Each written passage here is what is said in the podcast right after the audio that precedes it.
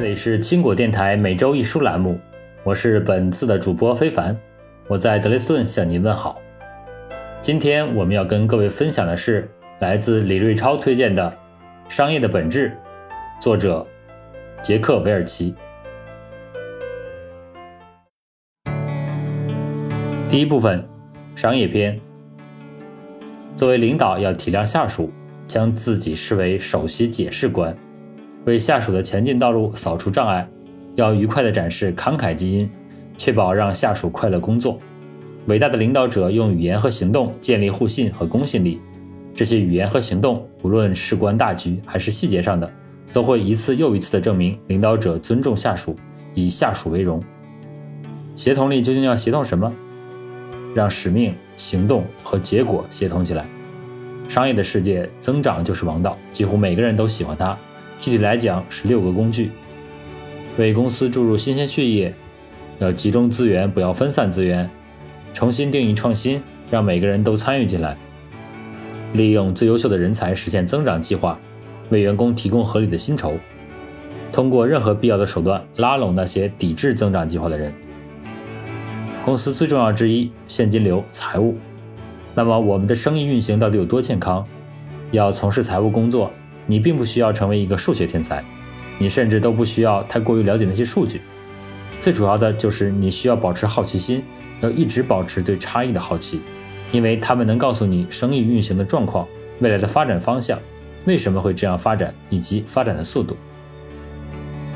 营销对企业的重要性不言而喻。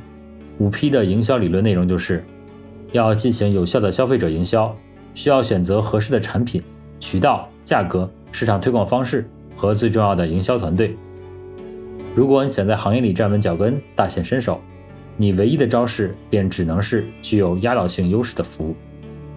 数据时代的危机管理，无论你多么努力的控制危机，它最后总是比你想象的更大、更深刻。这个世界上不存在秘密之类的东西，媒体可能会极力丑化你处理危机的方式，不要怕，勇敢面对，把你真实的想法告诉记者。在处理危机的过程中，要对公司内部的人事安排和工作流程进行变革。最后一条，如果应对得当，你的公司会在危机中生存下来，之后将变得更好、更强大。第二部分，团队篇。领导力的内涵或许可以概括为两方面：真实和信任。不断的探求真实，不断的建立信任。探求真实，否则一无是处。看一看预算制定过程。在绝大多数公司的预算制定过程中，都没有实事求是的探求真实，倾向性的意见俯拾皆是。每个部门参与讨论的时候，都打着自己的小算盘。信任产生的好处，领导者要建立互信，要做的就是，当员工点背的时候，你要成为他的后盾。领导者不要抢走下属的功劳。作为领导，你还要做好一件事，即倾听。这时你要体恤下属的感受，无论是哪种结局，坦诚的倾听。邀请下属与自己坦诚交流，都是你工作的一部分。利用一切建立互信。谈判需要的是同理心。如果你想建立互信，那就跳出自己思维的局限，站在对方的立场看问题。关爱离职的员工是正确的做法。事实上，在离职那天，更像他入职那天去关爱他。他入职那天，你领着他向每个人介绍他，并以将他招聘过来而自豪。虽然在员工离职那天很难再次产生这样的情感，但你必须这样做，努力克制住发怒或责备他人的冲动。即便这位员工业绩不佳，你也要尽力表现出慷慨的一面。肌肉需要每天锻炼才能更加强壮，信任也是如此。建立一个卓越的团队，如何留住人才？幸福的员工才会留下来，才会做好工作。作为一位领导者，你的职责就是让下属有幸福感。差异化考核制度。人力资源管理新范式，如一个既在工厂里担任过管理者，又具有一线劳动经历的人，就是人力资源管理部门的优秀人选。在公司的区域销售部门，具有多年管理经验的人，也是人力资源管理部门的优秀人选。天才、流浪汉与小偷，这三类人管理起来特别具有挑战性。柬埔寨人士的天才所做的工作，是你搞不懂或做不了的。这些员工往往都是从事。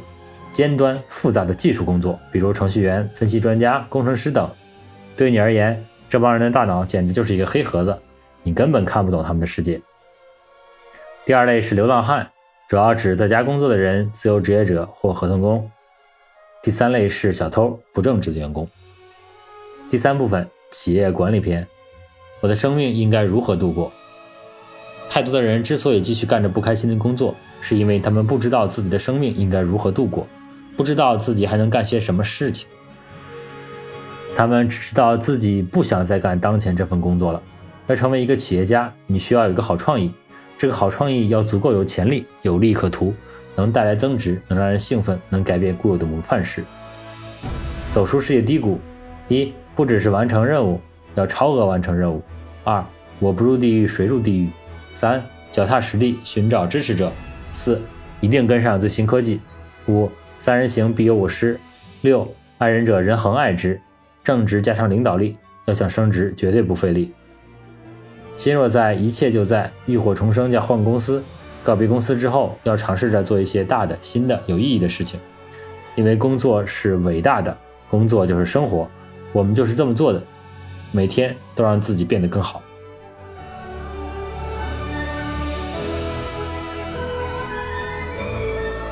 好了，今天文章就为您推荐到这里，感谢您的守护与聆听。更多好文，请关注我们的微信公众号“德国华人书友会”。让我们下次不听不散。